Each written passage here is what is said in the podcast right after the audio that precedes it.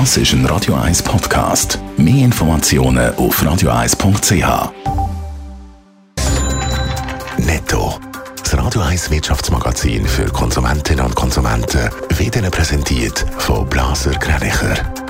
Wir beraten und unterstützen Sie bei der Bewertung und dem Verkauf von Ihrer Liegenschaft.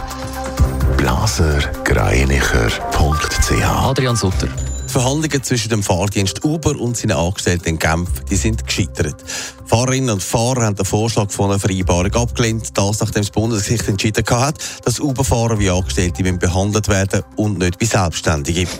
Vom Streik der Eurowings-Piloten heute ist der Flughafen Zürich betroffen. Im Ganzen werden sieben Flüge von und auf Zürich gestrichen. Betroffen sind alle Eurowings-Flüge zwischen Zürich und deutschen Städten. Die Pilotengewerkschaft fordert unter anderem bessere Arbeitsbedingungen.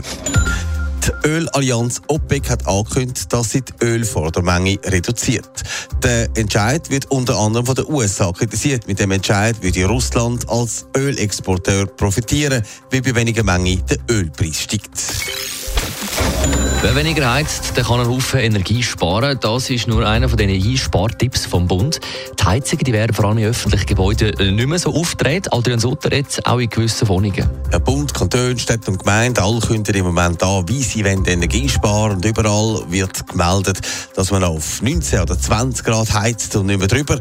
Der eine oder die andere wird also müssen im Winter ein Jäckchen anlegen zum Arbeiten, gerade dann, wenn man ein bisschen gefriert ist. Jetzt kommt im Luzernisch aber auch schon die erste grosse Baugenossenschaft man sagt, man werde die Mietwohnungen noch auf 21 Grad heizen und nicht drüber. Darf man das überhaupt? Dürfen schon, aber der Bundesrat hat ja eigentlich gesagt, dass man bei den Privaten wieder auf Freiwilligkeit setzen. Darum gibt es eine Kritik vom Präsidenten vom Schweizer Mieterverband, Michael Düngi, sagt gegenüber SRF klar, dass so etwas eigentlich nicht in Ordnung ist. Wir finden diese Bundesvorschrift nur noch auf 19 Grad zu heizen sehr, sehr problematisch. Es gibt unterschiedliche Bedürfnisse. Es gibt Menschen, die können vielleicht die Wohnung nicht mehr verlassen, sind krank. Und diesen Menschen vorzuschreiben, nur noch auf 19 Grad zu heizen, geht aus unserer Sicht nicht. Ein Spargrund ist es übrigens für den Vermieter nicht, wenn er den Mieter die Heizung nicht voll aufschaltet, weil er selber so oder so die Kosten kann auf den Vermieter abwälzen Netto, das Radio 1 Wirtschaftsmagazin für Konsumentinnen und Konsumenten.